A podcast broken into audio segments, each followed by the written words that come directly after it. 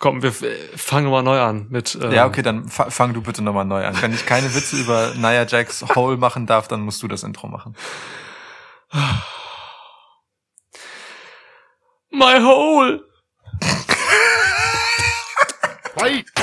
Welcome to a new episode of Schwitzkasten. Schwitzkasten. Schwitzkasten. Schwitzkasten. Schwitzkasten. One of the most pro wrestling podcasts in pro wrestling podcast history. Ohne Scheiß, wenn ich, wenn ich nicht, wenn ich unseren Podcast nicht kennen würde, jetzt Neuhörer bin oder so, ne, ich würde einfach wieder ausschalten. Wirklich, das ist saugefährlich, was wir hier machen. Wir, wir gehen hier auf des Messers Schneide, mein Lieber. Ja, no risk, no fun. Ja. Das ist das Motto von Lukas. Hallo, ich bin Niklas. Schönen guten Tag, Abend, ja, es ist Abend. Warum nehmen wir überhaupt an einem Freischwitz auf? Es ist Freitagabend. Das ja, es ist äh, äußerst selten. Das ist wirklich sehr, sehr selten. Es gibt eigentlich keinen guten Grund dafür, den wir inhaltlich rechtfertigen könnten. Es sind einfach so Dinge wie äußere Umstände. ja, ja, das ja. stimmt. So ein bisschen hatte ich aber auch damit gespielt, diese Preview irgendwie aufgrund von Belanglosigkeit im Content abzusagen. aber hey, wir haben drei Matches, über die man reden kann. Das vierte gibt's ja noch nicht. ähm, also, ja, ich sag mal so, wir, wenn uns WWE wenig liefert, dann liefern wir aber eigentlich immer ganz unterhaltsame Podcasts. Von daher, ja. lass uns das mal machen hier. Ja, es war. Ist wir reden, Punkt. Wir reden über Elimination Chamber, das Pay-per-view findet Sonntag statt. Beziehungsweise, wie es hierzulande äh, aufgrund von vielleicht schwieriger historischer Konnotation genannt wird, No Escape. Ja, stimmt. Aber lass uns bitte mit Elimination Chamber gehen. Ja. Aber ich will gerade noch mal was anderes sagen, ähm, bevor wir weitergehen und Leute sich vielleicht wundern, die diesen Podcast vielleicht irgendwie Samstagabend hören oder Sonntagmorgen. Ähm, oh, guter Punkt. Da wir heute ne, am Freitagabend aufnehmen, haben wir die Go Home Smackdown jetzt noch nicht in dieser Preview drin. Ähm, deswegen, also es kann ja sein, dass, keine Ahnung, vielleicht ist King Corbin irgendwie aus dem Match, weil Dominic Mysterio jetzt drin ist oder so ein Scheiß. Ähm, dann, ja, seht uns das nach. Sorry. Okay. Vulva. Vulva, ja, die mächtige oh Vulva. Gott. Um Himmels Willen. Krasses Gimmick für irgendeine äh, Wrestlerin. naja, Jax, nächstes Gimmick. The Vulva. Wolverine Vulva. Wolverine. Oh. Wolverine. Oh Gott, aus den Händen. Nein, ist egal. Nein, ist egal. ist egal. Nein, Niklas, ja. Niklas bitte. Ja. Oh Gott. Hast, hast du dein Pornobuch vom letzten Podcast gelesen jetzt oder was? Liebe, Sex und Emanzipation, ja, habe ich gelesen. Es ist kein Pornobuch. Ja, natürlich nicht. Okay. okay. Ähm, ja, wir haben wirklich, wir haben aktuell vier feststehende Matches. Äh, Asuka gegen Lacey Evans wurde wohl abgesagt, zumindest hat Melzer das gesagt. Mhm. Äh, so. Aber wir haben ja zwei Elimination Chamber Matches eben bei und ähm, über die kann man durchaus ein wenig palavern. Palavern, sehr schön, ja. Also eigentlich haben wir auch nur drei feststehende Matches, weil der zweite Teilnehmer für das vierte Match ergibt sich ja erst aus einem der beiden Chamber Matches. Ja, aber das legen wir ja fest. Also das ist ja dann, das setzt sich ja dann auch in die Realität um. Ja, stimmt. So, so geht das ja. ja. ja. Deswegen hoffe ich einfach, dass wir den gleichen Pick haben ähm, in unserem Tippspiel, weil sonst haben wir einen Three-Way. Und das mag der Tribal Chief bestimmt nicht. Oh ja, das stimmt, das stimmt. Da wird er protestieren, da bin ich mir auch sicher, ja. Gut, okay. Ähm, denn wir, wir wissen ja alle, Schwitzkasten-Previews sind keine Predictions, es sind Spoiler. Spoiler, ja. Voll. Ja, dann, ähm, Spoil ich, ich bin ungespoilert in diesen, ah, guter, gute Idee, das mit dem Getränk. Ähm, ich bin ungespoilert in diesen Podcast gekommen, äh, habe nicht nachgeschaut, wie der Taschentuchtoss aufgegangen ist. Das heißt, du kannst alles behaupten, was du möchtest. ähm, du musstest dein WhatsApp checken, da ist der, der Toss drauf und äh, du hast gewonnen. Mach Mitlag oben. Darauf stoße ich an. Cheers. ja. Dann gib mal. Ja, dann äh, wollen wir doch mal rein in den ersten Zwischenstopp auf der Road to WrestleMania. Ähm, halt schon, also ehrlicherweise irgendwie so einer, von dem ich finde, dass weißt du, das ist nicht so wie so die Ausfahrt, die dir halt schon mehrere Kilometer vorher irgendwie angezeigt wird, so, weißt oh du, wo so Schilder um Schilder ankündigen, hier wird das rausgehen. Und es gibt halt so Elimination Chamber Nord, Elimination Chamber Mitte, Elimination Chamber Süd. Und um du fährst so dran vorbei, weißt du, und es gibt, sondern es ist schon so einfach wie so ein, es ist nicht mal eine richtige Raststätte, es ist gefühlt ah, ja, ja. wirklich nur dieser Parkplatz wo man so rausgehen kann und da ist auch kein Dixie-Klo, sondern man pisst einfach nur dahin und fährt wieder weiter, oder? Hast du das Gefühl, diese Elimination Chamber ist jetzt irgendwie großartig mit Spannung aufgebaut worden? Ich habe inhaltlich nicht wirklich zugehört, was du gesagt hast. Ich habe mir während deiner Worte habe ich habe ich mich dich vorgestellt, wie du in so einem in so einem komischerweise einem gelben Pickup Truck, weißt der Teufel warum, einfach so daherfährst, so immer so Frontkamera und dann machst du diese Stop, so Raststätte und ja. sowas. Deswegen keine Ahnung, was du mich gefragt hast. Aber ähm, ich muss dir ganz ehrlich sagen, dieses Pay-per-View geht mir dann doch echt am Arsch vorbei. dann hast du das Wichtige verstanden. Ja, ja, ich dachte mir schon, dass es irgendwie um sowas geht. Ähm, ich sag dir ganz ehrlich, so mich interessiert hier alles von SmackDown und mich interessiert hier von Raw wirklich null. So, und das hat Gründe und die werde ich auch erklären, gleich wenn wir zu den Matches kommen. So, aber generell ist es mir echt egal irgendwie, weil auch WWE in vielen Teilen dieses Event egal ist, glaube ich. Also man merkt das echt am teilweise sehr faulen Booking, was diese Chamber mhm. angeht. Hm. Und äh, das überträgt sich auf mein Gemüt. so. Ah, das ist eine hervorragende Ausgangsbasis. Mhm. Dann ähm, fangen wir doch einfach direkt mit deinem Lieblingsthema an. Raw du Bastard. Ja, wir kommen, wir machen, wir machen direkt die Tür zum Chamber auf. Ähm, ja. Gehen wir also rein. Wir finden dort drin vor Drew McIntyre als äh, nun verteidigender Champ und äh, seine na, vier von fünf seiner willkürlich, und ich betone willkürlich, ausgewählten ähm, Kontrahenten äh, mit Namen sind das AJ Styles, Jeff Hardy, Randy Orton, Seamus und Kofi Kingston, der den Platz von Miz eingenommen hat. Ähm, allesamt haben sie gemeinsam, dass sie vorher schon einmal WWE Champs waren. Cool. Das war auch der Grund, warum Adam Pierce und äh, Shane McMahon es für eine coole Idee hielten, einfach mal zu erklären, dass die in die Chamber dürfen. Ja, äh, also dann mal los, mein Freund. Es ist ein lazy shit, Mann. Man hat hier eine dreistündige Raw-Show jeden Montag, die man mit irgendwelchen aufgeblähten Promo-Elementen und immer denselben Matches füllt. Statt hier dieses Pay-Per-View Elimination Chamber mal zu pushen und irgendwie zu gewichten, indem man ganz einfach ein paar geile Qualification Matches macht. Aber nein, das gibt's nicht. Stattdessen kommt Shane fucking McMahon raus und nennt einfach random irgendwelche alten Säcke, irgendwelche Namen, von denen die meisten einfach die letzten Monate mehr verloren als gewonnen haben. Aber das ist, also, es ist wirklich, es ist ganz schlimm. Das ist, niemand wurde irgendwie so aufgebaut, als dass er irgendwie Spannung in diese äh, Chamber bringen könnte, so. Oder irgendwie McIntyre gefährlich werden könnte. Das ist faul.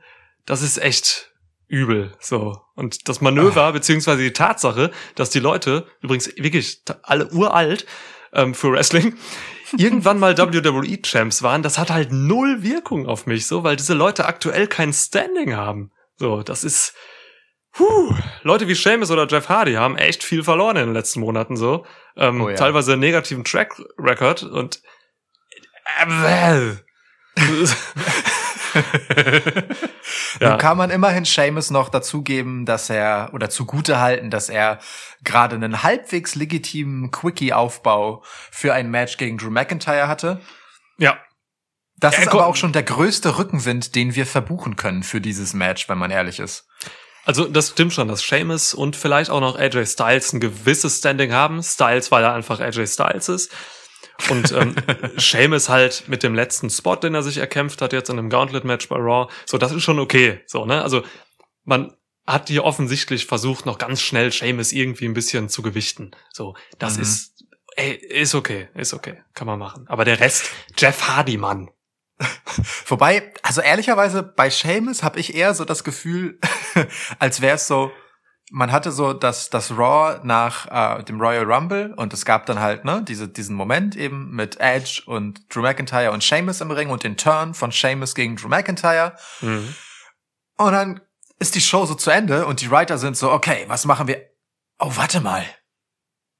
Da ist ja demnächst Elimination Chamber. wir können das Ding mit Seamus und Drew gar nicht machen. also ich habe wirklich das Gefühl, es ist so passiert. Anders kann ich mir das nicht erklären. Das ist doch nicht zu rechtfertigen. Äh, wirklich, der, der Turn von Seamus war zu früh. Ja. Da lege ich mich fest. Das hätte man irgendwann machen können. So, das ist, das war ein Fehler. Ja, es kann wirklich sein, dass es so war, wie du es gerade beschrieben hast. Ich habe, ich, ich traue dir alles zu. also die die wahrscheinliche und langweilige Lösung dafür ist vermutlich, dass aber das greift zu weit vor, das sage ich später. Okay. Ähm, aber es ist so langweilig, dass ich es auch jetzt sagen könnte. Aber ein bisschen Spannung will ich erzeugen. Wenn es schon so langweilig ist, dann mache ich jetzt wenigstens Cliffhanger. Schön. Ähm, lass mich dir aber noch eine Sache sagen dazu, dass die Leute alle sehr alt sind und so. Ähm, ich, ich, ich und, und überhaupt kein Momentum haben. Ich habe mir ähm, von unseren geschätzten Freunden, was heißt Freunden, ne? unseren gut bezahlten Angestellten, und ich habe so Anführungsstriche in die Luft gemacht bei gut bezahlt, ähm, von Schwitzdats, Contractor. Genau, ähm, einmal ausgeben lassen, ähm, wie es dann um die letzten Titelregentschaften der Beteiligten steht. Und äh, wir beide werden sicherlich noch gut in Erinnerung haben, dass äh, Randy Orton letztes Jahr einmal kurz Champ war, das klammern wir aber mal aus. Ja.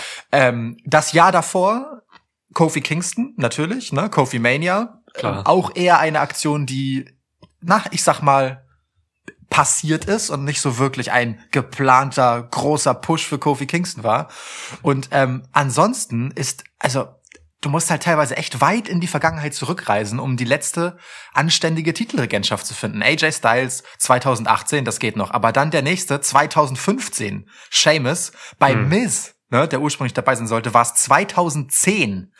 so, also Jeff Hardy 2008, das einzige Mal, dass er WWE Champ war. Es, also es ist wirklich, puh, also diese, hätte man das nicht gesagt, ne, dass die alle mal World Champs waren, dann, ich weiß nicht, ob es dann nicht genauso random wäre wie jetzt, wo man das einfach so reingeworfen hat, wenn da halt so jemand wie Jeff Hardy drin ist. Es ist halt wirklich so, es, es, das hat keine Gewichtung, diese, diese Ansage. Man, man hätte hier so gut einfach diese drei Stunden mit äh, Qualifikationsmatches füllen können. So. Voll. Weißt, weißt du, das ist ein, das ist ein Hebel. Das, du kannst erstmal saubere Matches zeigen, ähm, endlich mal Matches auch, die irgendwie einen Sinn haben oder so, die sind einfach nur zusammengebuckt sind. Und dann machst du so ein Pay-Per-View halt interessant, dann hat man sich das verdient, dann steckt da direkt was drin, so. Es ist eine verpasste Chance, ich verstehe das nicht. Das hat man, eine Sache, die man bei SmackDown äh, teilweise besser gemacht hat. Da gab's ja Qualifikationsmatches so. Ich verstehe ja. nicht, warum man das bei Raw nicht getan hat. Und, äh, aber auch, ja. also aber auch bei SmackDown war das schon echt eine müde Nummer, da jetzt in einer Show zwei Tag Team Matches für die Qualifikation reinzuömmeln. Es waren halt Tag Team Matches auch noch so, ne? Das ist wirklich ja. die schnellste möglich der Möglichkeit der Qualifikation, klar. Ja, ja. Also, es ist faules durch und durch, ohne Witz. Ja. Und es steht halt in einem, so einem krassen Kontrast. Ich meine, wir kommen ja gerade von, wie geil, dass wir vor paar Minuten gesagt haben, wir machen jetzt erstmal das Raw-Match, aber ist egal.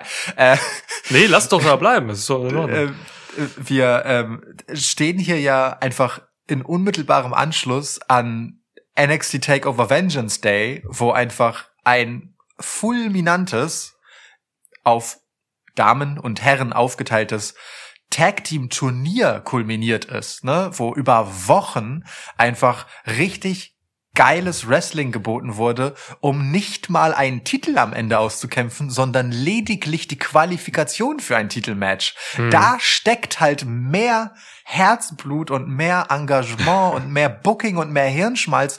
Ja Gott verdammt auch mehr Push für die Leute, die da drin sind, drin, als hier in dem Main Event eines Pay-per-Views. Ja. Leute, Leute. Ja. Leute. Hört euch bitte unsere NXT-Episode an. Äh, 121, glaube ich, die letzte zu Vengeance Daily Review. Da ja. geht so mehr als nur das Pay-Per-View. Das ist eine gute Episode geworden. ja, wirklich. Ja. Wir haben Einordnung NXT und so. Das war uns ein, ein wichtiges Anliegen offenbar.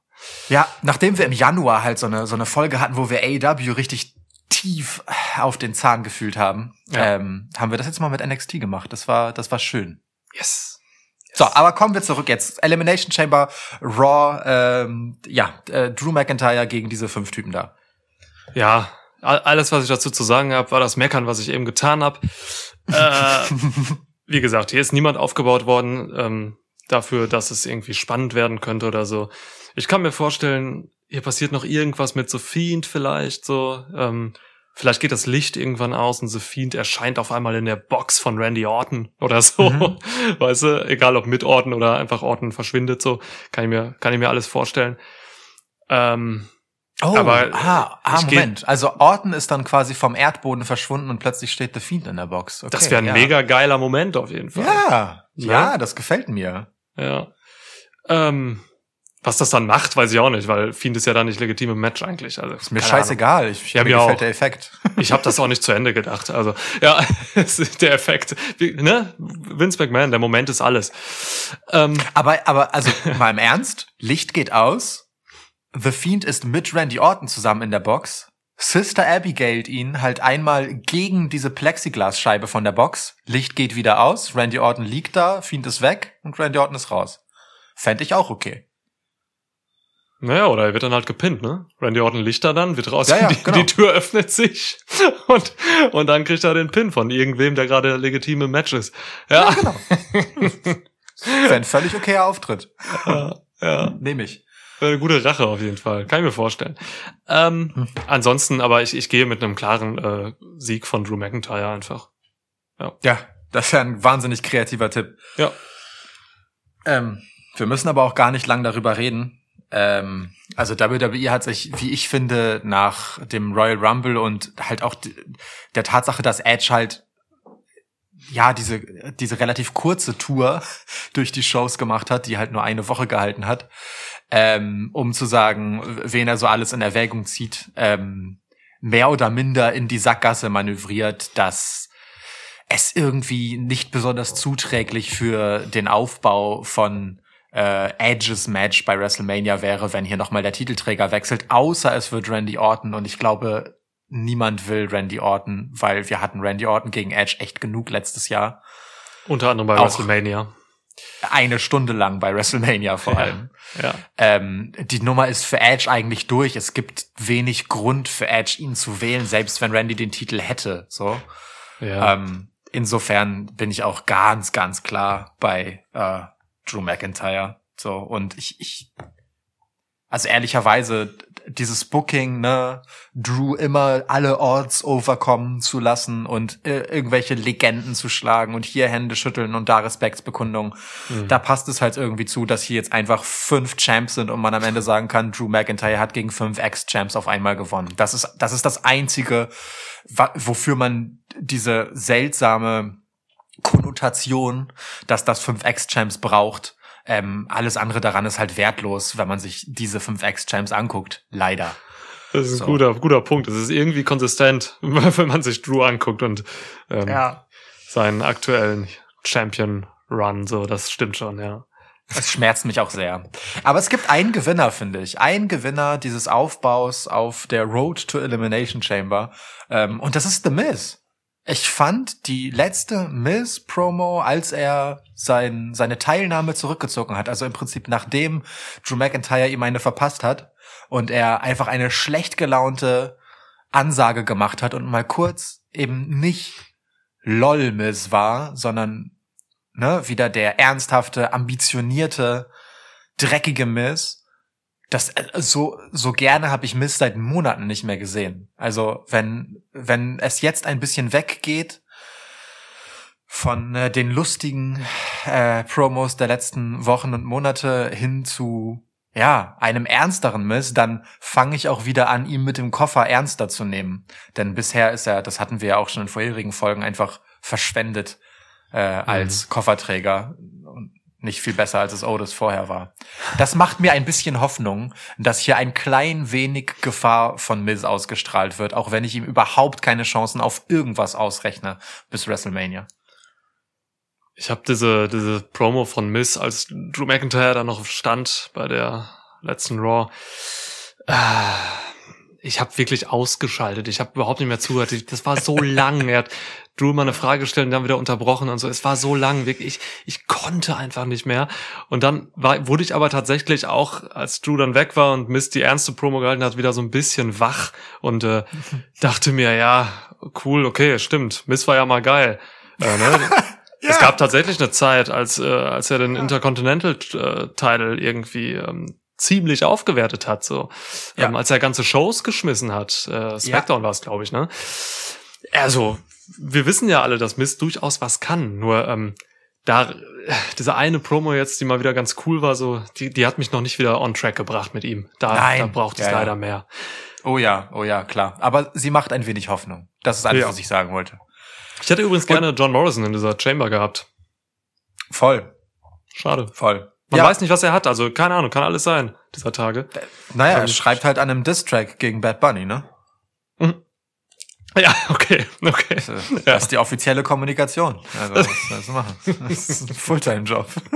Ja. ähm, ich äh, finde aber ehrlicherweise die Besetzung von Kofi irgendwie sympathisch.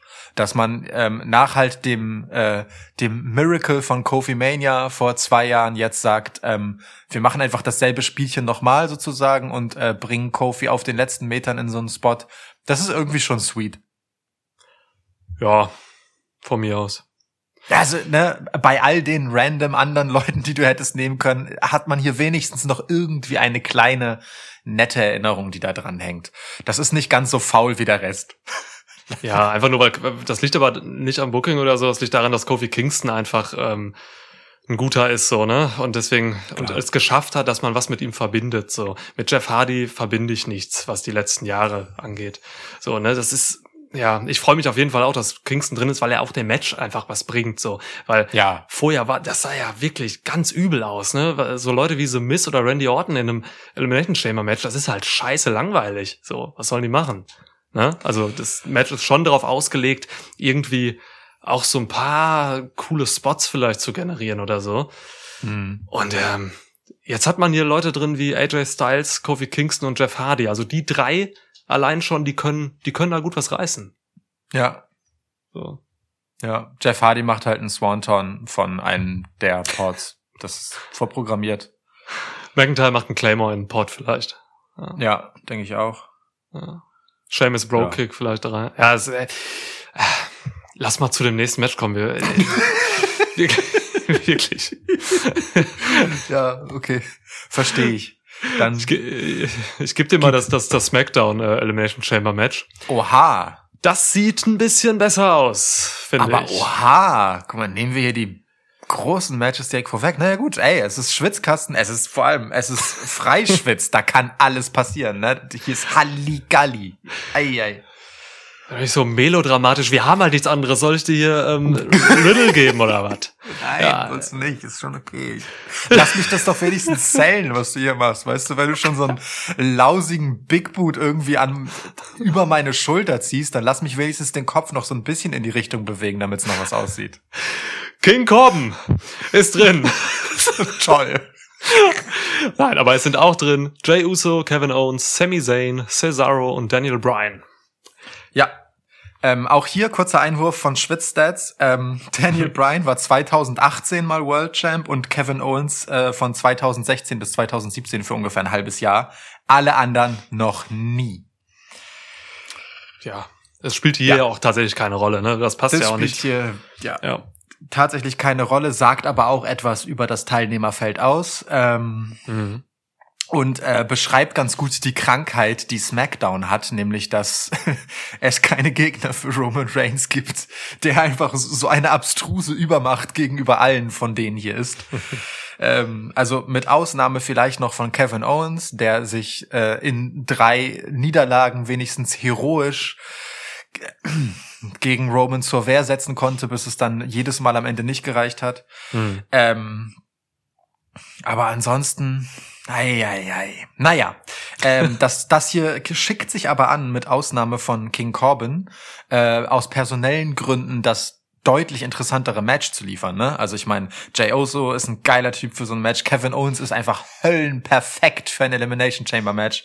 Oh man, Sami Zayn, Traumbesetzung. Cesaro, geil, dass der einen Push bekommt. Hatte auch übrigens ähm, bei Talking Smack eine großartige Promo, die leider nur auf dem WWE Network und im Internet gelandet ist und nicht bei SmackDown. Also großartig will ich jetzt nicht sagen, aber für Cesaro-Verhältnisse halt sehr emotional. Ich habe Ryan ähm, Setten noch angebrüllt dafür auf Twitter, dass er die Pro äh, Promo irgendwie so übergehypt hat. Ich fand ja, ja. die Promo auch noch nicht mal gut. Cesaro liefert keine guten Promos und das, das war für seine Verhältnisse vielleicht besser als das, was er sonst bringt. Aber ich fand das echt nicht gut. So, also nee, guckt sie euch gerne ja, an. Ja, ja. Also ähm, anders gesagt, er hatte mal ein bisschen Zeit, um etwas zu sagen, zu dem man irgendwie eine Verbindung aufbauen kann. Ansonsten ist Cesaro ja wirklich der Typ, der die plattesten Dinge im TV sagen darf. Mega. Ähm, und da war wenigstens mal ein bisschen Herzblut drin. So. Aber ja, stimmt, großartig war wirklich vergriffen in der Vokabel. Naja, ähm, und wir haben halt noch Daniel Bryan drin. Also, wie gesagt, bis auf Corbin, alles großartige Teilnehmer für ein Elimination Chamber Match. Ich habe richtig Bock auf diese Geschichte hier. Ähm, ja. Es gab immerhin eine Qualifikation, also Kevin Owens und Jey Uso waren gesetzt, weil sie vorherige Gegner von Roman Reigns waren. King Corbin und ähm, Sami Zayn haben sich gemeinsam als Tag Team qualifiziert und Cesaro und Daniel Bryan nach ihrer Fehde die letzten Wochen äh, haben sich auch gemeinsam als Tag Team qualifiziert. Kann man jetzt auch müde finden. Ähm, Kann man. ja, und das eigentlich Schöne an dieser Geschichte ist ja, dass Roman Reigns nicht drin ist. Oder findest du das doof, dass Roman Reigns nicht drin ist? Das ist super, ich finde das super. Warum soll, also, äh, man, man hat damit ja einfach ausgespielt, dass Roman Reigns eben clever genug ist, äh, um sich aus so einem Match rauszuziehen. Ne? So, da hat man einfach mal den, die Paul Heyman-Karte genutzt. Es lohnt sich halt, so ein, so ein Special Counsel zu haben. Ähm, hm. der Benefit zeigt sich hier halt. Ne? Ähm, Heyman hat Adam Pierce erklärt, dass Roman zwar at Elimination Chamber äh, zu sein hat, aber nicht in Elimination Chamber. Und das macht für mich auf jeder Ebene Sinn. Und ich hm. find's cool. Und Drew McIntyre muss ich jetzt eigentlich denken, verdammte Kacke. Ich habe, glaube ich, den gleichen Vertrag wie Roman, was das angeht. Ich war nur nicht so klug. Tja, ich äh, liebe es auch komplett, äh, dass Roman sich aus der Geschichte rauszieht und dann die Reste von demjenigen, der ja. die Elimination Chamber heil übersteht, am selben Abend noch abfertigen darf. Das ist schon, schon eine ganz coole Nummer in zweierlei Hinsicht. Einerseits ist es für Roman Reigns super und zweitens macht es aus dieser Geschichte für denjenigen, der da gewinnt, und danach gegen Roman verlieren wird, das schicke ich vorweg, wenigstens noch etwas, was einem Push gleichkommt. Weil äh, sich hier durchzusetzen und dann noch ein bisschen gegen Roman bestehen zu können und vielleicht nicht komplett weggeflankt zu werden, ist schon eine durchaus respektable Vorstellung. Mhm. Ähm, und deswegen könnte ich mir tatsächlich vorstellen, dass man hier mit jemandem geht, den man ein bisschen nach vorne bringen will. Nun ist ein landläufig relativ beliebter Tipp dafür Cesaro. Ich weiß nicht, ob es dafür reicht. Ich weiß auch nicht, ob es dafür reicht, Daniel Bryan zu nehmen, der irgendwie schon so im Dunstkreis von irgendetwas ist, aber eben zum Beispiel gegen Cesaro halt gerade verloren hat und mhm. mehr für Cesaro arbeitet als für sich selbst gefühlt. Ja. Ich sehe da King Corbin nicht. Ich sehe Sami Zayn nicht da. Der hat gerade erst äh, sein Intercontinental Title verloren und sieht seitdem nicht besonders stark aus. Okay, mhm. mit Ausnahme von letzter Woche. Und dann bleibt wieder nur Kevin Owens und Jey Uso. und ähm, ich sehe Kevin Owens nicht nochmal so. Das, also irgendwie doch. Und ich mag die Vorstellung von Jey Uso. Ich mag tatsächlich die Vorstellung davon, dass Jay Uso sich hier durchsetzt, um dann sich einfach nur hinzulegen für sein Cousin. Einfach ja. ohne Gegenwehr, einfach nur zu sagen, mein Tribal Chief, ich acknowledge dich endgültig, sieh an, wie ich dir fünf Spacken vom Leib gehalten habe und äh, dir hier einfach äh, den Pass gebe und sage, pin mich. Das finde ich schön. Und dafür hat kein Mensch die Eier, das zu bucken. Ähm, ähm, ich ich glaube, es wird Kevin Owens. Es ist die Stehaufmännchen-Story von Kevin Owens, der sich immer wieder gegen alle Widrigkeiten durchsetzt, um dann wieder von Roman Reigns zu kassieren. Weil du das aber nicht mehr als Match bucken kannst, äh, um im Vorfeld zu sagen, es ist wieder Reigns gegen Owens, machen sie es halt auf diesem Wege, aber ich gehe mit Kevin. Okay. ich wusste aber, dass du die, die Uso-Nummer schön finden wirst. Ja. Wir reden manchmal über Wrestling. Ganz okay, dass du mich kennst. Also ja, man hat, wie gesagt, ne, man hat sich hier im Gegensatz zu Raw Chamber wenigstens ein bisschen bemüht. So, und das will ich dann auch honorieren, auch wenn es halt lahme Tag äh, Qualifying Matches waren. Aber es wertet das Pay-Per-View zumindest Smackdown-seitig ein bisschen auf. So, schafft zumindest die Illusion, dass die Chamber irgendwie wichtig ist. So. Aber ja, auch wie bei Raw sind die Leute hier bis auf Kevin Owens eigentlich nicht ready für Reigns. So, nach dem, was die letzten Monate passiert ist. Ähm, ja, auch die Besetzung ist halt irgendwie geil. So, also das ist halt mhm. einfach. Ich freue mich auf diese Chamber, weil sie, weil sie einfach richtig schön besetzt ist. Das sind alles Lieblinge von mir. Das ist eine, eine Ring of Honor Legenden-Show hier. Ne, wir haben Daniel Bryan, Cesaro, Kevin Owens und Sami Zayn. Das, die haben Ring of Honor geschmissen. So, mhm. das, das ist, das ist unfassbar. Die sind alle untereinander eng befreundet. Ähm, die haben auch deswegen eine unfassbar gute Chemie. Das hat man jetzt auch in den Brian Cesaro Matches gesehen bei SmackDown. Ja. Ähm, über Jay Uso müssen wir nicht reden, so. Der, äh, den kannst du überall reinschmeißen. Ähm, ey, und auch Baron Corbin, ne? Ähm, ich, ich, ich, ich sag das immer wieder. Ich habe keine Ahnung, ob ich das hier schon mal gesagt habe. Ähm, aber ich sage das immer wieder, Doppelpunkt. Ich habe keine Ahnung, ob ich das hier schon mal gesagt habe. Das ist, das ist singulär ein sehr, sehr, sehr zitierenswerter Satz. Baron Corbin ähm, gehört zu einem der sichersten und von den Kollegen zu Recht hochgelobtesten Workern bei WWE. Der Mann, ähm, der Mann ist im Ring wirklich gut, wenn man mal genau hinschaut. Äh, deswegen hat man ihm auch zuletzt äh, so einen wie Dominic Mysterio in die Hände gelegt, so ne, die letzten mhm. Wochen, weil er gra auch gerade gegen Cruiserweights seine Aufgabe einfach super gut erfüllt. Baron Corbin ist ein wahnsinnig unterschätzter Worker. Ähm, ja. Hast du letztens schon gesagt, aber es stimmt immer noch. Ah, ist immer noch richtig gut. Äh, ja. Genau, deswegen kann man das auch nochmal sagen. Und äh, was man auch nicht oft genug betonen kann, ist, dass Baron Corbin zwei der geilsten Signature Moves respektive Finisher in seinem Repertoire hat. Sowohl ja. Deep Six als auch der End of Days sind irre geile Moves für einen Typen wie ihn. Und End of Days ist der womöglich am besten geschützte äh, Finisher nach dem äh, äh, Hurtlock, würde ich sagen. Ja. der geht auch gut. Der, also ja, gut, Hurtlock ist ein Submission Move, der zählt nicht. Aber End of Days ist halt wirklich krass geschützt daraus. Ich erinnere mich nicht einmal, dass da irgendjemand rausgekickt ist. Er hatte halt noch keine Matches mit Brock Lesnar, Voldemort oder Roman Reigns, Drew McIntyre. Ja es, ja es, liegt natürlich auch an den Gegnern. Ne? Das ist schon auch ein Punkt. Aber ja, ja mit, gegen Reigns schon. Ne? Es gab eine Fehde, die ging irgendwie gefühlt fünf Jahre gegen Reigns. Ja, ähm. das war zu einer anderen Zeit. oh Gott. Man, man kann eigentlich nie wieder über Roman Reigns reden. In der Zeit zwischen Shield und dem jetzigen Tribal Chief. Nee. Oh, verrückt. Ja. Ja, was war mein Punkt? Genau, ich habe Bock auf dieses Match tatsächlich, weil die Leute gut sind. So, Ring of Honor Legenden, das ist, das macht Bock, das ist geil. Ähm, deswegen freue ich mich hier drauf. Ah, kleiner Makel. Mm, es macht für mich irgendwie keinen Sinn, dass Nakamura hier nicht drin ist. Hm. So, der hatte zuletzt ein paar Siege, war auch auf dem Weg zu einem gewissen Push. So, das hat man ihm dann irgendwie jetzt genommen, indem man ihn hier nicht eingesetzt hat. Das finde ich schade. Ähm, aber ich glaube, das liegt daran, dass Nakamura gerade eher Face ist. So und ähm, man wollte hier ein Heel-Face-Gleichgewicht haben, ne? So, deswegen musste Baron Corbin hier, glaube ich, rein. Ja.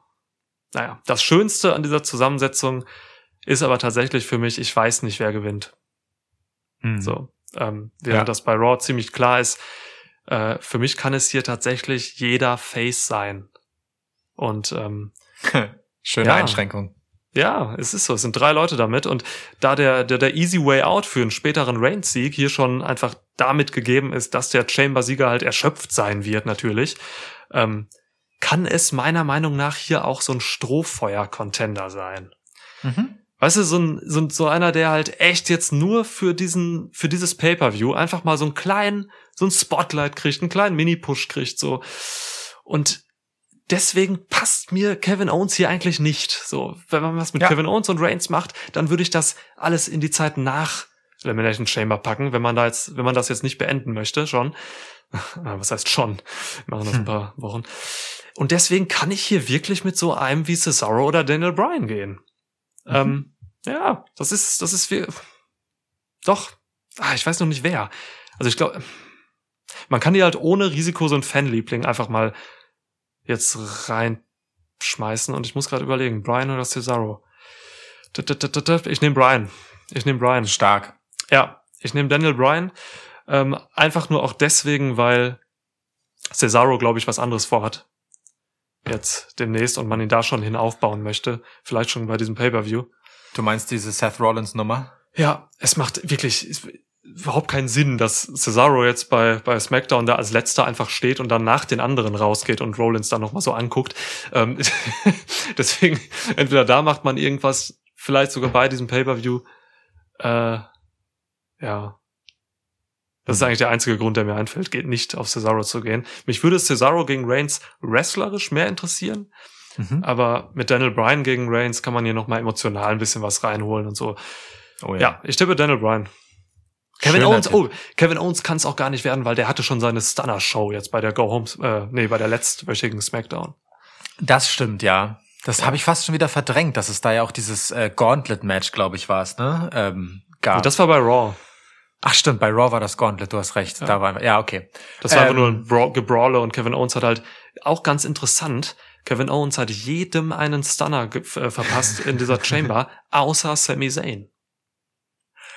Ähm, darauf wollte ich noch zu sprechen kommen tatsächlich, äh, denn die Tatsache, dass sich hier halt Kevin Owens und Sami Zayn mal wieder gegenüberstehen in einem Match und passenderweise beide nun der eine Heel, der andere Face sind, ähm, ist eine Geschichte, auf die wir doch eine Weile warten mussten, zuletzt, mhm. ähm, nachdem sie ja eine, also wirklich hoch emotional gegeneinander gefädet haben. Ähm, eine der großartigsten NXT-Fäden überhaupt äh, hinter sich haben. Also, was für ein Moment das war, als Kevin Owens Sami Zayn auf den verfickten Apron gefumst hat. Alter, ja, ja. war das ein geiler Kickoff. Ähm, Wirklich. Äh, das finde ich tatsächlich sehr, sehr spannend, was hier zwischen den beiden passiert. Und das spricht natürlich für nicht Kevin Owens. So. Ja. Weil man damit noch was machen kann. Das muss man sich in dem Match ja auch immer so ein bisschen angucken, bei so Multigeschichten, ne? Was kannst du denn in diesem Match noch für Geschichten finden, außer der einen, die mit dem Sieg zu tun hat? Und ähm, das ist sicherlich ein guter Punkt. Ja. Ähm, gegen Brian sprechen halt die Niederlagen gegen Cesaro.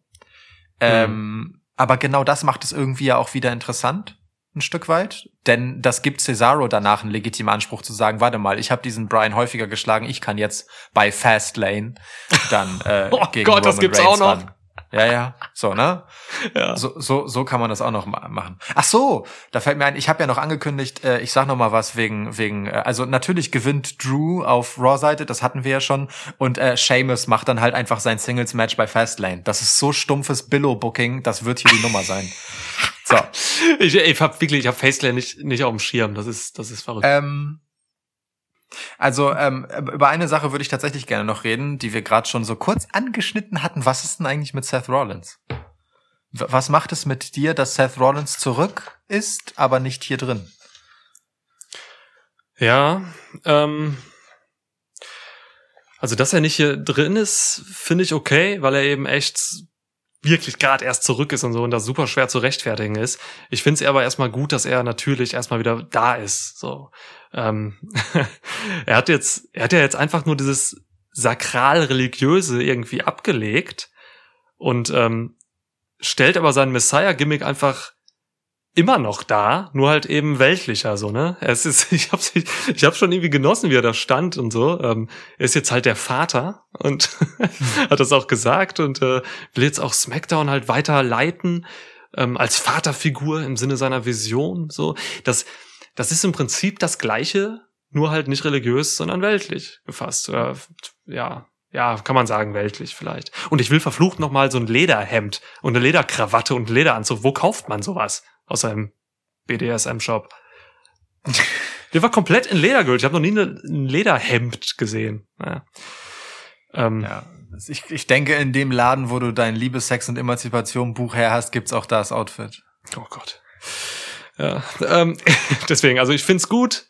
Ähm, wenn es jetzt irgendwie Rollins gegen Cesaro geben wird oder so, das ist ein Wrestle-Gasmus. Also das, äh, da oh, habe ich ja. Bock drauf. Da habe ich Bock drauf.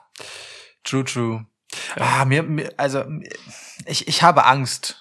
Ohne das Sakrale habe ich Angst, dass das zu sehr in Richtung, weiß ich nicht, so Business Coach, weißt du, so Motivations YouTube-Video Dude abdriftet. Oh Das hatte Gott. so ein, am Ende so einen ganz komischen Beigeschmack.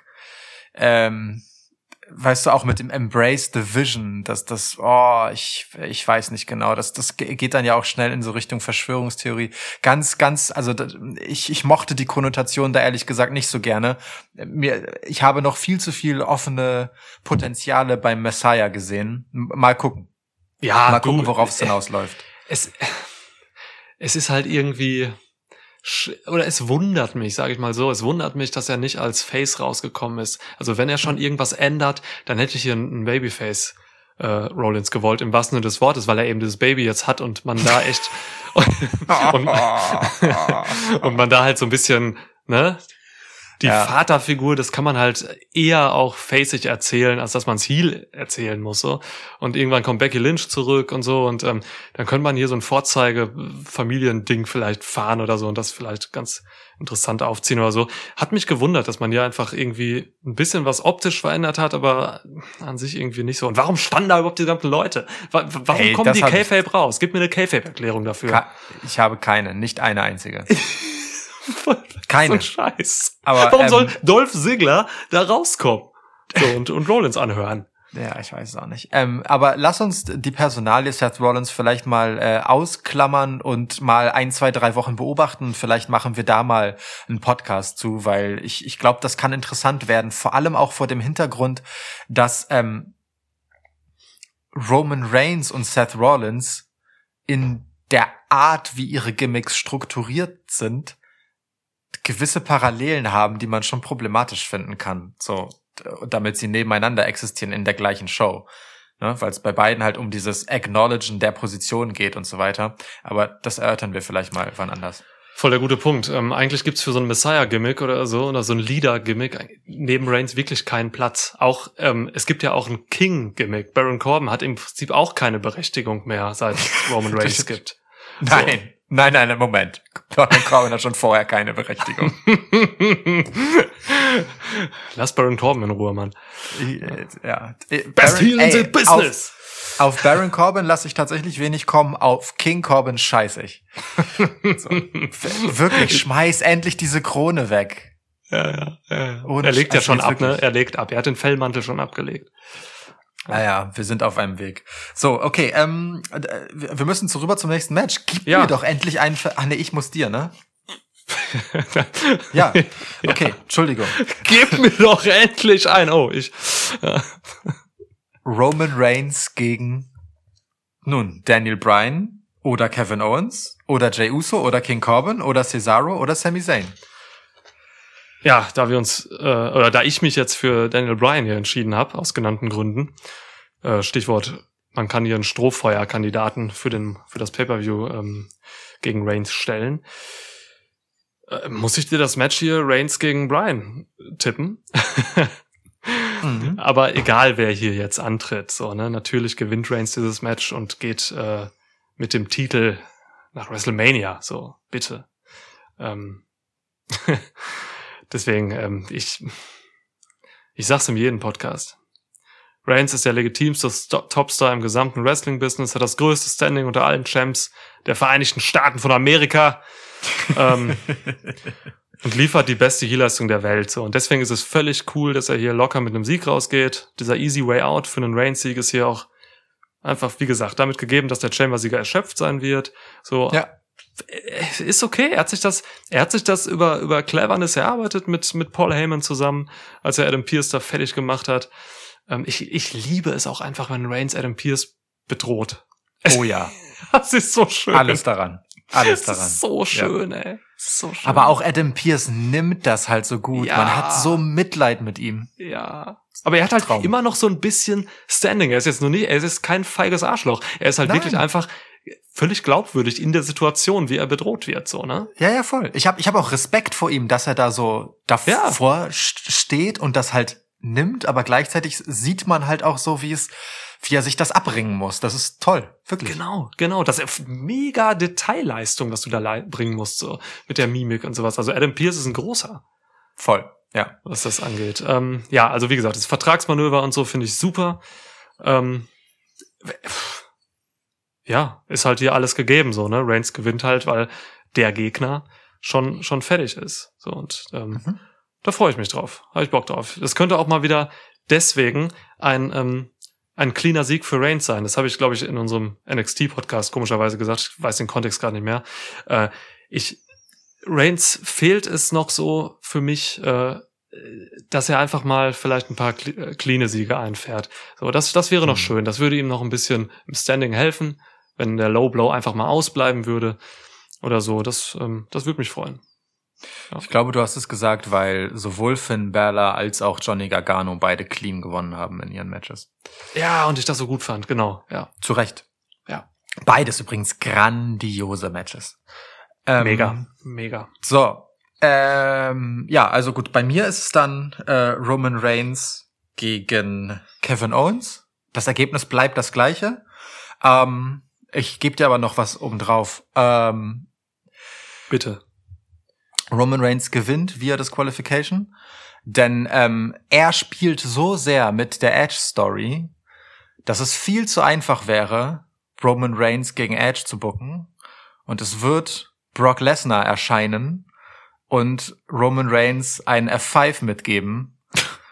Und dann oh. haben wir Reigns gegen Lesnar für WrestleMania gesetzt nach Elimination Chamber. Ich bitte darum, dass das passieren mag. Du willst unsere Theorie, ich glaube, das beten wir wirklich seit Monaten herbei. Und ähm, ich habe jetzt bei diesem Paper wie schon gar nicht mehr an Lesnar gedacht, weil wir es, glaube ich, auch einfach so oft uns gewünscht haben. Deswegen finde ich es eigentlich geil, dass du es jetzt bringst. Ist es für dich wirklich realistisch, dass das passiert? Chance unter zehn Prozent. Okay. Aber es ist Money. Es ist so Money. Also, äh, weißt du, ich beobachte halt so sehr, guck mal, die, diese Drew-Nummer, die schmort so sehr in ihrem eigenen Saft, ne? In diesem ah. Saft von halt, wir müssen Drew auf diesen, dieses Podest stellen. Komm, lass uns irgendwas machen und egal, Hauptsache Drew. So gefühlt läuft Raw ja wirklich so. Alles andere ist egal und man scheißt auf jeden und Asuka ist lächerlich bis zum Get-No und ja. sonst was so. Lashley geht noch, klar, ein Glück für ihn. So, aber Drew ist das einzige, um das wir uns kümmern. Seine Gegner sind auch alle Lappen. Hauptsache Drew. Und wir erzählen irgendwas über die anderen. Da, Hauptsache Drew sieht am Ende krass aus. Geil, es sind alle fünf Champs. So. und, und deswegen, ich, ich bleib halt dabei, dass diese Edge-Storyline der nächste konsequente Schritt ist. Und äh, ich habe das auch schon in unserem Edge-Podcast äh, gesagt dass man so sehr damit spielt, dass Roman Reigns möchte, dass Edge gegen ihn antritt, ist genau der Beitrag dazu, dass es halt wieder Drew so krass macht, wenn Edge gegen Drew will und nicht gegen Roman Reigns. Mhm. Und das sehe ich halt schon. Aber Roman Reigns braucht halt auch ein Money Match. Äh, Roman Reigns hat keine Gegner bei SmackDown. Also musst du jemanden von außen holen, wenn es nicht Edge sein kann. Ähm, und die Brock Lesnar Story, das hast du runtergebetet. Ähm, ich glaube in unserem Q&A Podcast, ja. oder? Ja, genau. Stimmt. Ähm, es, es ist so eine geile Geschichte wegen der Personalie Paul Heyman allein, ja, wo Heyman sich dann entscheiden muss zwischen seinem Ex-Schützling, der ziemlich übel mit ihm umgesprungen ist, und seinem neuen Schützling, der ziemlich übel mit ihm rumspringt. Das ist, das ist so eine tolle Geschichte, die da drin hängt. Ich will die haben und es ist mir scheißegal, wie unwahrscheinlich sie ist. Ich will das. Ja. ja, ja. Und ich werde nicht müde, sie zu betonen, bis ich sie bekomme. du hast mir das in den Kopf gepflanzt und jetzt lässt es mich nicht mehr los. Du Bastard, was ja, tust Mann. du? Wie spielst du mit meinen Gefühlen? Nach all den Jahren, oh, nach all den Jahren, die wir das hier machen, tust du mir das an? Wenn wir nicht remote aufnehmen würden, würde ich dir jetzt einen Spinebuster geben. Ja. Ähm, cool. Ah, ja, sorry. Äh, aber äh,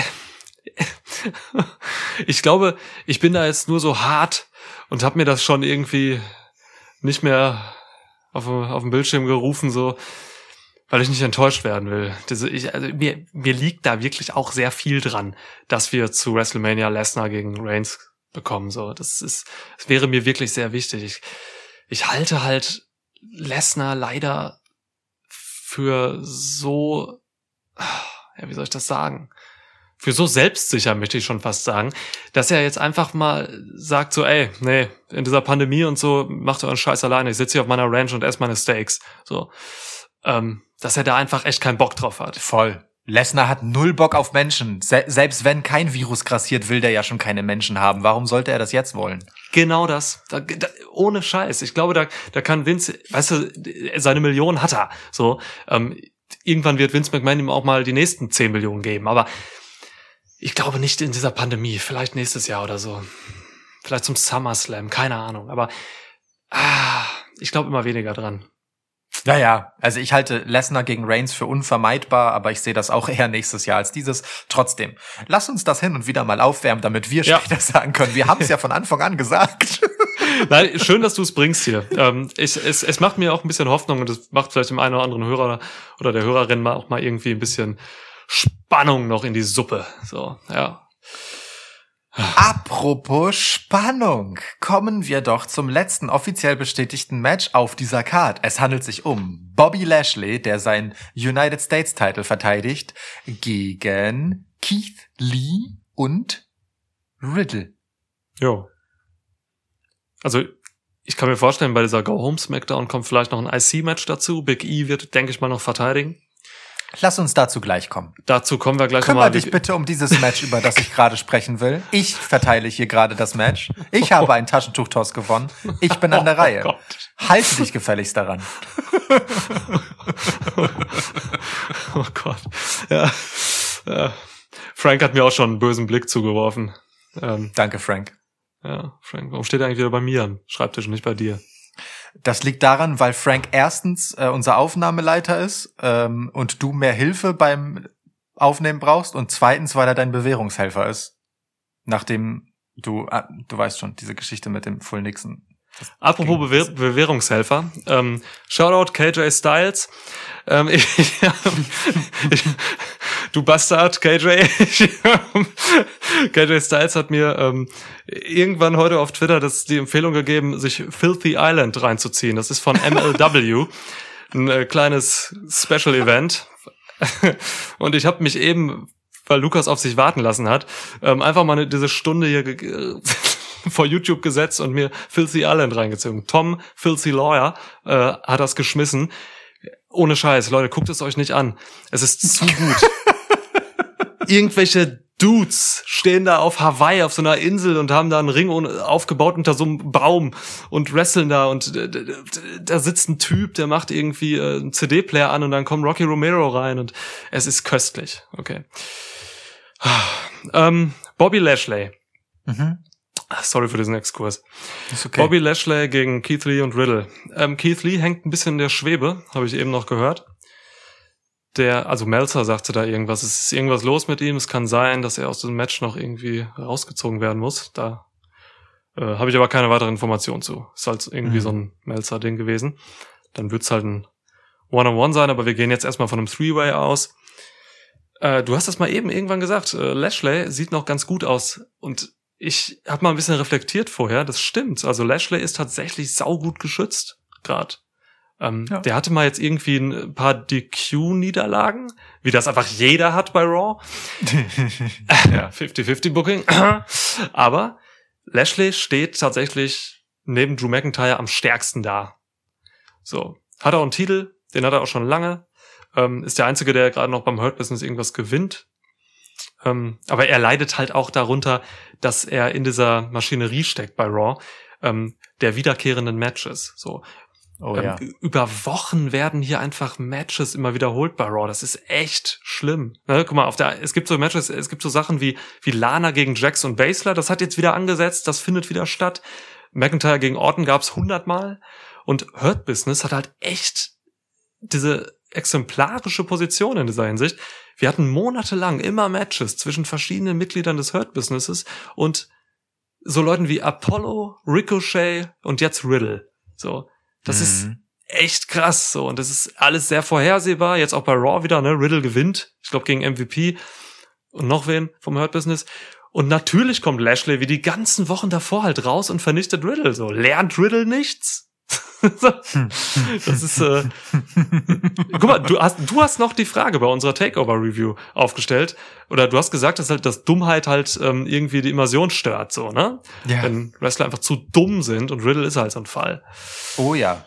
Ja. Das war auch eines der Beispiele, an das ich dabei direkt denken musste. Ja. Mega, so. Aber trotzdem, Lashley steht hier gut da ähm, und Lashley steht auch so gut da, dass hier für mich keine Spannung aufkommt. Ähm, Keith Lee, äh, großartiger Wrestler, Riddle im Ring, großartig. Das wird ein gutes Match, wenn die drei Ja. aufeinandertreffen. Das wird super. Aber äh, Lashley kann hier, kann hier nichts gefährden, weil dafür wurden Lee und Riddle nicht gut genug aufgebaut, glaube ich. Also, nee, Lashley verteidigt hier. Hm. Ich Sind bin alles mir drei da Pros, nicht- ne? So, die äh, sind, Oh ja. die werden technisch Also- wunderbar wresteln, das wird schön. Ich bin mir da nicht so sicher. Ähm, ich bin mir sehr Oha. sicher, dass das Match super wird. Ja. Wenn es in dieser Konstellation zustande kommt, egal wie oft man die drei jetzt in wechselnder Konstellation im Ring gesehen hat, ähm, Riddle gegen Lee bis zur Einmischung von Lashley hat beiden, glaube ich, ganz gut getan. ähm, ich verstehe, was man mit Riddle macht, so äh, so albern und ungeil ich das finde, ähm, aber dieses Puh. dieses dieses tölpelhafte, ja, und dann dieses aber in den Modus umschalten, wenn er halt im Ring ist, wo er halt dann wirklich knallhart einfach sau stark dargestellt wird, so, ne, was der halt so stemmen und aushalten kann und so, das ist schon das ist schon interessant auf eine gewisse Art Hm. was er im Ring macht und äh, äh, wie das halt zum Tragen kommt, weil weil ich weiß nicht, ich habe das Gefühl, es gibt wenige andere Beispiele. Ähm, Kevin Owens wäre so einer, wo man so in diese Richtung geht, dass man ähm, die Härte so, so sehr herausstellt, sowohl was das Nehmen angeht als auch das Austeilen so ne. Alter, Johnny Gargano ist das beste Beispiel. Total Ja, ja, aber ich dumm meine jetzt- außerhalb, aber im Ring halt wirklich knallhart und krass. Ja, ja, voll. Also das Dummheitsding meine ich halt gar nicht, sondern wirklich die In-Ring-Darstellung für, für vor allem für Raw und SmackDown ist bei so. Riddle schon schon eine besondere. Mhm. Ähm, Okay, ja. Und ich glaube, das macht man halt nicht für nichts. Und auch diese viele, viele, viele Screentime, die Riddle bekommt, ähm, spricht für mich schon dafür, dass man von dem halt was will. So, ähm, ich kann mir tatsächlich eine Welt, in der Riddle einen Titel hält äh, und ein bisschen lässig Party macht damit, so ähm, schon ganz gut vorstellen, weil es es ist halt so WWE-Eskapismus, weißt du? Du kannst da halt so richtig The Good Life draus machen und, und Riddle chillt sich so ein bisschen ein und dann ähm, holt ihn aber die, die Härte des Lebens zwischendurch wieder ein, wenn er das Ding halt verteidigen soll und so weiter. Da- Das ist halt so ein bisschen, ähm, ja, ich, ich- das ist eine nette Geschichte in diesen harten Zeiten der Pandemie. Ich kann mir das tatsächlich vorstellen, dass das, dass all das um Riddle hier nicht umsonst war. Ich, einfach nur, einfach nur, um nicht den easy way out zu tippen, sag ich jetzt mal, warum denn nicht Riddle? Puh. Ich find's wild, ne? Ich find's komplett wild. Ich bereue das in dem Moment, wo ich das hier notiere. Aber ich mach das einfach mal. Ähm, einfach, also das war die Riddle-Seite. Finde ich mutig. Ja. Die, die Hurt-Business-Seite ist halt, die treten auf der Stelle. Ja, Die, äh, voll. Auch diese wiederholenden Matches halt, ne? Das Ja. ist krass. So, es, es gibt keine Perspektive für Hurt Business im Moment. Ähm, die spannendere Geschichte des Hurt Business dreht sich um das Hurt Business selbst und äh, um die Personalie Cedric Alexander. Ich, ah, ich will nicht so weit gehen zu sagen, da ist der Titel von Lashley im Weg. Aber irgendwie ja, weil diese Zweischneidigkeit, die man halt hat, dass man auf der einen Seite halt Lashley hochhalten muss in seiner Stärke und Dominanz und auf der anderen Seite diesen äh, inneren Zwist mit diesem Emporkömmling, der sich sonst was rausnimmt, hat. Mm, mm, ich glaube, das braucht diese zusätzliche Anspannung davon, dass äh, Lashley frustriert über eine Niederlage ist. Doch, ich, ich, ja, ich, ich red mir gerade mal Riddle schön als Sieger. Keith Lee übrigens genauso wahrscheinlich wie Riddle, aber aufgrund dieser Melzer-Nachricht gehe ich jetzt halt hier die simplere Route und sage wenigstens der, der halbwegs safe im Match ist. aber ich, ich sehe ich seh Lashley schon verlieren vielleicht, ja. Krass, also für mich sprechen zwei Dinge äh, gegen eine Niederlage von Lashley. Eigentlich drei, ne? Den einen habe ich genannt, er wird super stark dargestellt. Grund Nummer zwei ist, Hurt Business ist, tritt halt ohne Titel, nicht nur auf der Stelle, sondern sieht halt auch noch scheiße aus. So. Ja, der US-Titel wäre halt schon wichtig, dass sie irgendein Gold haben. Und die dritte Sache ist, stell dir mal vor, Vince McMahon steht so irgendwie backstage da rum mit, äh, mit Lashley und mit Riddle. Ich glaube, Vince McMahon hasst Riddle in allem, für was er steht. Und er liebt Bobby Lashley für, mit allem, mit jedem Muskel, den er hm. hat. So. Ich weiß nicht, ich, ich kann mir nicht vorstellen, dass Riddle hier irgendwie weiter gepusht wird. Ich glaube, Vince McMahon denkt sich so, okay, der ist irgendwie bei einem gewissen Teil beliebt, so, ich verstehe das, äh, dann müssen wir ihm mal ein bisschen was geben. Aber ich glaube, Lashley, diesen Bobby Lashley, den kann der gerade nicht besiegen einfach. Und ich denke mir, wenn Vince McMahon da halt steht mit Lashley und Riddle, dann sieht er halt Dollarzeichen bei Merch-Verkäufen, wenn Matt Riddle mit diesem offensichtlichen Kiffer-Anspielung auch noch einen Titel trägt. So. Ja, es ist halt so, ne? Das macht halt einfach richtig den Weg ähm, also wenn du den halt rausstellen kannst, dann, also ich glaube schon, der sieht da einfach Geld drin. Das ist dem scheißegal, ob der den mag oder nicht. So, und da gehe ich voll mit dir, ne, dass Lashley absolut mehr der Riddle, äh, der McMahon-Typ ist als Riddle. Völlig klar. Völlig klar. Keine Diskussion. Ja. Passt auch zu den Republikanern und Vince McMahon eigentlich, dass, ja, ja. dass sie, sie, sie hassen ähm, Gras aber lieben Geld halt so sehr, dass sie den Hass auf, äh, auf diese Dinge, für die Matt Riddle auch so steht, äh, dann äh, mal zur Seite schieben können. ja, ja, ja, okay. Eben, ne? okay so, das, ja. das, das eine Grün riecht besser, aber das andere ist auch verlockend. Ich frage mich halt generell immer so Merch, ne? Ähm, so klar, darüber nimmt WWE gut was ein. Aber ist Merch heute überhaupt noch so eine Sache irgendwie? Ist das nicht so ein kleiner Peanut-Betrag, der über Merch dann wirklich aufs Konto kommt? Ähm, mit Merch macht man halt absurde Margen. Der Scheiß kostet halt nix und bringt dir halt einfach stabil ein Vielfaches davon an Einnahmen ein. Ja, ja also so, es ist schon attraktiv. Ähm, sicherlich in Zeiten der Pandemie weniger, weil man eben nicht live durch die Gegend fährt und vor Ort noch weiter verhökert. Aber weißt du, wenn Riddle halt einmal auf dieser Stufe war, dann hat er einfach nochmal einen anderen Status, glaube ich. Und dann ist das einfach eine nachhaltige Investition in seine Textilverkäufe. Ich kann mir das schon vorstellen. und ey, vor allem äh, Flipflops, ne? Also wie Und viele Flipflops. Flipflops werden. Es wird Sommer jetzt, SummerSlam. Ja, Mann. Also bitte. Ja. Stimmt, du hast recht. Riddle muss eigentlich beim SummerSlam Champ werden. ja, Word, auf jeden Fall, ja. Fuck. Naja, also ich, ich wollte einfach nur mal ein bisschen was Kontroverses hier reinschmeißen, so, weil, Finde ich du, gut. Wir, wir haben hier halt bis auf das, äh, den Ausgang des Chamber Matches bei SmackDown, der wiederum in einem völlig klaren Ausgang mündet, einfach nix an Stoff, so. Lass, so, weißt du, da, da muss halt auch einer was auspacken. Aber gut, du hattest noch andere Matches im Sinn, die du gesehen hast und dir vorstellen könntest. Bevor wir das aber äh, thematisieren, lass uns noch kurz darüber reden, dass ähm, Asuka ohne Gegnerin dasteht, weil ähm, Lacey Evans, ihre eigentliche Gegnerin bei Raw, die Bombe hat platzen lassen, dass irgendwann ihre Flucht Fruchtblase platzen wird. Ähm, wow. Sie ist wahrscheinlich wirklich schwanger. Ähm, ja. Ric Flair hat das gesellt, wie seit Jahren nicht mehr irgendwas gesellt wurde von Ric Flair. you can't call me daddy.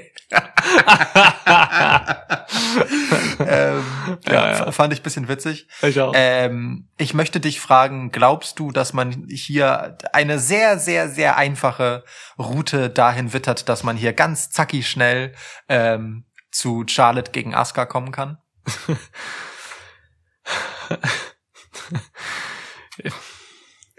ich bin so ein bisschen sprachlos, was diese ganze Women's Division Scheiße bei Raw betrifft. ja, äh, zu Recht. Äh, ich, also ich habe hier schon irgendwie gesehen, dass man, dass man durchaus uns irgendwie mitteilen will, dass Ric Flair doch auch der Vater sein könnte von diesem Kind. Ja. Weil Call Me Daddy und so, ne? Ja. Huh. Ich meine, wuh, aber es, es ist schon eine heftige Nummer. Ähm, ich find's aber immer gar nicht, also ich, sie war effektiv. Diese Nummer war effektiv und so. Die war so effektiv, wie viele Sachen bei WWE, die Trash sind, effektiv sind. Ähm, nämlich, dass das Internet mal wieder komplett drüber geredet hat. So. Oh ähm, ja keine Ahnung, heute irgendwie noch Fightful Podcast gehört, Sean Ross Sapp hat irgendwie im, in der Raw Review noch seine Live-Reaktion hochgeladen und gezeigt, ähm, als diese, als dieses Segment lief und so. Also die Leute drehen halt durch, wenn sowas mhm. passiert. Und genau damit spielt WWE ja. Genau diese Sachen wollen sie erreichen mit solchen, mit so, mit so einer Scheiße. So, ne? Ja. Ähm, ich freue mich für Lacey Evans, wenn sie wirklich schwanger ist. Glückwunsch. Ähm, ja. Lacey Evans ist halt ein bisschen komisch, ne? Also dieser Charakter geht mir am Arsch vorbei, ne? Ich hasse alles an Lacey Evans und der Darstellung. Ähm, zumal es auch Quatsch ist, so, ne? Die wurde ja als diese Familienfrau auch dargestellt, als sie noch, als sie Face war. Ne? Hat ihre Tochter immer mitgebracht und ähm, ich glaube auch ihr Mann wurde mal gezeigt und so, ne? Also die ist halt einfach so, ist halt so eine, ja. so eine, so eine Mutti, ne? Die, ähm, äh, das ist, ja, diese ganze Sache mit Ric Flair, das ist schon hanebüchener Bullshit. Aber, aber vor dem Hintergrund ihres Face-Gamings macht sie das jetzt natürlich umso bitchier, ne? Fast schon verschenkt, dass man das dafür nicht nochmal rausholt, dass irgendwer ihr halt mal sagt, aber du warst doch mal so und so. Naja. Ja, einziger, der was rausgeholt hat, ist Ric Flair. Nach ein paar, nach, nach ein paar Jahrzehnten mal wieder.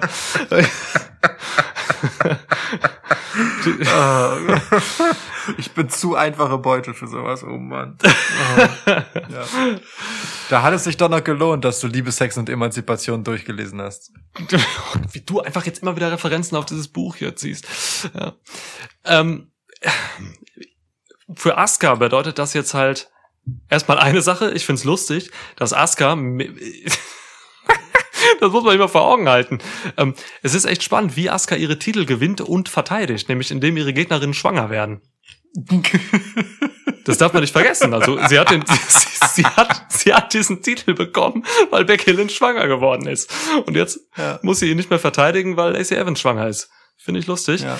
Ähm, ja. Aber ich sehe es jetzt nicht, wie man jetzt hier irgendwie via WWE.com oder Twitter irgendwie oder äh, noch Charlotte dann in das Match holt. Das müsste dann in dem Pay-per-View selbst passieren, dass man da über einen Backstage-Segment oder so irgendwas macht. Ähm, keine Ahnung, ich habe da keine Antwort drauf, weil ich auch echt, ich bin emotional nicht in dieser Women's Division drin bei Raw. Ähm, bei SmackDown übrigens auch kaum, aber ein bisschen mehr. Lass mal gleich noch kurz über Sasha Banks reden einmal. Ähm, deswegen, ich weiß es, ich kann ihr nichts geben. Ist mir irgendwie scheißegal. Asuka ist der schwächste Champ ever. Es ist ein Skandal, wie man Asuka verschwendet nach wie vor bin hier raus. Sorry, keine Ahnung. Mir ist, äh, weil, weil wir uns, äh, weil du gerade Becky Lynch ansprichst. Da wird mir gerade erst bewusst, dass, also ich meine, wir monieren ja wirklich schon seit Monaten, wie scheiße Asuka trotz all ihrer Fähigkeiten im Ring, nicht am Mikrofon, im hm. Ring, ähm, wie scheiße sie dargestellt wird als Raw Women's Champ, wie schwach sie aussieht, wie belanglos ihre Matches sind, wie, wie Hanebüchen und dämlich ihre Auftritte in Interviews, wie verschwendet ihre In-Ring-Zeit in irgendwelchen Multi-Woman-Tag-Matches, alles. Ja. Und das begann tatsächlich damit, dass sie kontroverserweise einen Titel einfach so ohne Match überreicht bekommen hat und man sagte und kritisierte, ja. das ist irgendwie unverdient und nicht würdig. Und der ganze Run ist genau das. Nicht würdig. Es ist irre. Ja. Ausgerechnet bei Asuka. Das schmeckt, also, ja. meine Güte. Naja. Ähm, ja. Keine Ahnung, ob sie noch ein Match kriegt hier oder nicht. Äh, und genau das sagt ja auch ungefähr schon alles über Askas Status. Genau. Gut. Das war alles, was ich dazu sagen wollte. Schön. Ja. ähm, sag mir mal bitte noch, ob ein Damenmatch bei SmackDown noch irgendwie auf dieser Card kommt. Ich glaube, es gibt zum 47. Mal ähm, Carmella gegen Sasha Banks. Aber Carmella war bei der letzten, ja, wobei Reginald ist immer da und macht irgendwas, ne? Ja, ja, Ja. okay, Ja, okay. genau. Hat Also ja auch äh, Sascha wieder einen Drink vorbeigebracht. So, Ja, ja. Sascha, warum Ja. stand die da mit Kalisto? War das Kalisto? ich weiß nicht mehr, mit wem sie da stand. Irgend so ein Lucha House Dude stand da mit ihr. Ich habe keine, ich hab's nicht verstanden. Ich glaube, es war Kalisto. Ich habe es auch nicht verstanden. Ich verstehe gar nichts von Sascha Banks gerade. Ich auch nicht. Ich habe keine Ahnung, wer das ist. Es ist Ich sehe das alles nicht. Ich finde, muss aber auch sagen, Bianca Belair, die sich dann irgendwie so an Sascha hochzieht, zieht sich dadurch auch eher, also das ist ganz, ganz seltsam. Bianca Belair finde ich auch ganz furchtbar leider nach dem Rumble-Sieg. Ähm, Ja, Bianca mag ich noch. Bianca mag Das- ich noch das- sehr. das, das geht mir, geht mir nicht so richtig rein. Ähm, ah, ganz furchtbar stimmt auch nicht, aber ich finde sie überdreht äh, Publikumslieblingsface, so, dass das spielt mir einfach, also auch mit ihren Eltern das und so, dass das überdreht mir einfach zu sehr auf der Sympathieschiene. Ich mag Bianca Belair eigentlich für dieses sympathisch cocky mäßige und äh, von dem verspielt sie halt total viel mit dieser ganzen emotionalen Teenie-Tränendrüsen-Nummer. Das ist, das, das geht mir nicht rein. Also das macht leider nicht viel Gutes mit mir, obwohl ich sie eigentlich so gern mag und mögen will. Und so ähnlich gilt das auch für Sasha Banks, wo alles überdreht ist und künstlich wirkt und ich ihr nix abnehme. Außer, dass sie halt eine hervorragende Wrestlerin ist. Das ist, es, äh, aus, das macht mich traurig. Beides. Ich glaube, wir sehen das Match auf jeden Fall bei WrestleMania. Sasha Banks Ja. gegen Bianca Belair. So, Ja, ja. Mit, bei Bianca möchte ich noch nicht so negativ äh, bewerten wie du jetzt. Ähm, ich verstehe, woher du kommst. So, das, ähm, das ist halt ein Mechanismus, das ist ein Hebel, den WWE ansetzt, wenn es um Babyfaces geht. Das ist dieses relatable machen und so. Äh, Bei Bianca ist es tatsächlich ein bisschen schade, weil sie braucht das tatsächlich nicht. Also es gibt so ein paar blasse Charaktere, die bräuchten sowas, mit denen könnte man sowas machen. Aber Bianca braucht es halt nicht. Aber es stört mich bei ihr jetzt auch noch nicht so, weil sie tatsächlich einfach auch so im Kontrast zu dem Promo-Game von Sasha Banks und so, das tatsächlich einfach nur künstlich und dumm ist, ähm, mir immer noch irgendwas liefert, nämlich einfach eine gute Performance mit dem, was sie da macht. So. Mhm. Ähm, deswegen, also ich, ich möchte bei Bianca noch nicht, noch nicht so weit gehen. Das gucke ich mir noch ein bisschen an. Aber mit Sasha Okay. Banks muss echt was passieren, ey. Also jetzt noch, wenn da, wenn da jetzt wirklich noch ein Match bei der Go Home Smackdown kommt mit Carmella, boah, das will ich überhaupt, das, das sehe ich gar nicht, das will ich nicht. Ähm, ja. Aber das ist vielleicht auch ein Thema, da reden wir äh, vielleicht mal im nächsten Roadshow-Podcast drüber. Denn auf dieser Hm. Road to WrestleMania wird es noch ein bisschen was geben, glaube ich, ne? Hm, wohl wahr. Das äh, möchte ich doch wohl sagen. Ja. Ähm, naja, ähm, hm, hm, hm, hm. Wenn du Das- schon Bianca gegen Sasha Banks sagst, dann haben wir hier ja das, was ich tun muss bei Sasha, ne? Also als Face gegen Face Match sehe ich das nicht. Nee, also dann, äh, ich, ich, meine, guck dir mal Sascha Banks an, wie unsympathisch kann man wirken. Also, die wird gerade noch Face. offiziell als Face geführt, aber das, die- das, also bitte. Die, ich Ja, finde, ja, sie ist einfach nur grauenhaft. Also, das ist ein Go-Away-Heat Heal für mich, so. Äh, Go Kein- away, Heat Face. Cena-Style. ja, stimmt. Deswegen, also, ich glaube auf jeden Fall, dass man da eine, dass wir bei WrestleMania eine Heal Sascha Banks sehen, ja.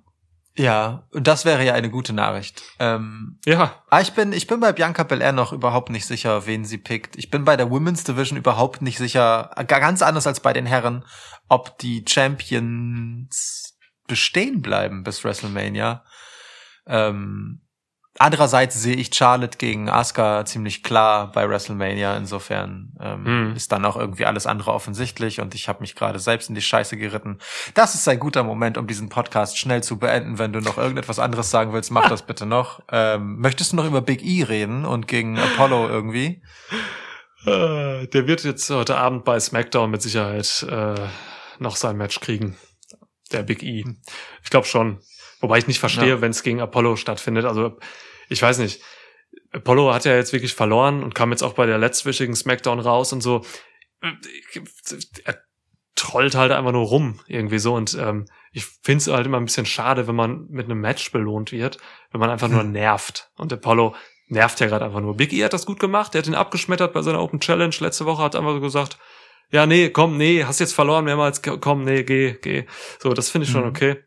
Ähm, Ich mochte das Standoff zwischen den beiden auch. Also das Ja. war auch, auch Apollo hat mir da tatsächlich gut gefallen. Big E sowieso. Big E's Mimik. Weißt du, wenn Big E von, von, äh, von funny Big E umschaltet auf den ernsten Big E, das, das macht einfach was. Der kann das richtig gut, so. Sein Mhm. Blick ist so Business dann in diesem Moment. Das ist richtig stark. Voll, ja. Total. Und ja, klar, Apollo hat immer mal, alle paar Monate hat er so Phasen. Da ist er mal so ein, zwei Wochen lang, hat er mal ein bisschen Charakter und zeigt ein bisschen was. Aber dann ist es auch wieder vorbei. Deswegen, mit Apollo Crews habe ich aufge auf, ich habe ihn aufgegeben. Also, da- das kommt dann immer wieder, ich verspreche dir, nächste Woche hat er das nicht mehr. dann ist er wieder Mhm. irgend, so ein, irgend so ein Dude, der einfach, ja, weiß ich nicht. Das, kann schon sein. Das reicht nicht bei ihm.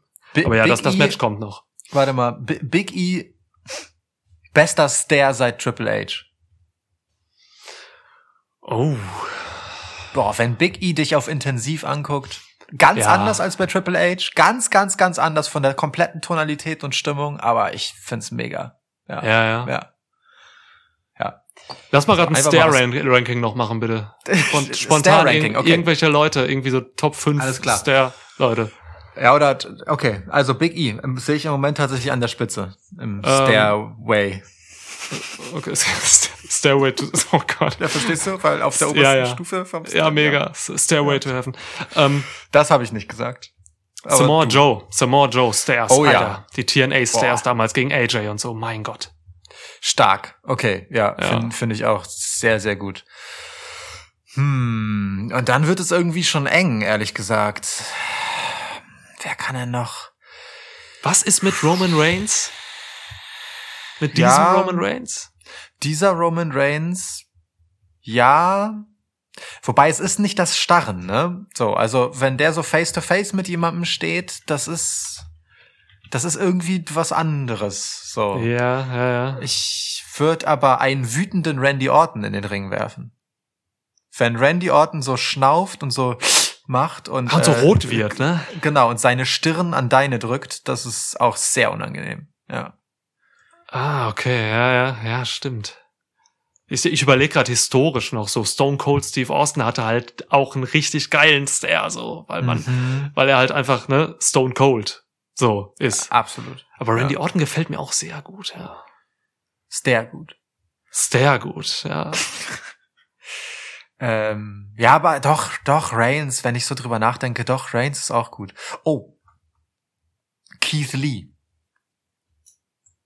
Da muss ich überlegen. Mir fällt gerade keiner ein. Keith Lee, der sieht so lieb aus. Der hat so ein Bärengesicht, so ein Teddy. Eben. Auch, auch so eine ganz, ganz andere, ganz andere Art, aber Keith Lee transportiert halt so eine unglaubliche Sicherheit, wenn er dich herablassend anguckt. Das, das Ja. finde ich auch stark. Auch, auch wieder auf eine ganz andere Art. Oh, warte, warte. Omos. oh, Mars, ja, ja, klar. Alter, ohne Scheiß. Der muss, der muss sofort, in, der springt in die Top 5 rein. Ja, ja. Also Geil. wirklich von oben herab äh, auf literally. Ja, ja. Omas, geil. Stimmt. Undertaker fand ich immer nicht so gut. Undertaker hat mir immer ein bisschen überzogen bei seinen Staredowns. Ja, Weiß ich auch Ja. nicht, da fehlte mir immer was. Finde ich auch. Ähm. Da, das stört halt das, ähm, äh, ja, das Mystische sozusagen. Das ist irgendwie im Weg bei ihm. Ja, ja.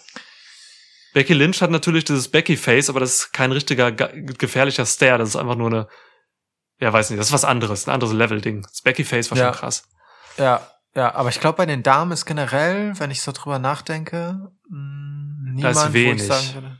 Ja. Shayna Baszler hat einen ganz guten. Oh, warte mal. Okay, wir müssen das Ranking kurz unterbrechen, aber wir sind auch längst bei fünf. ähm,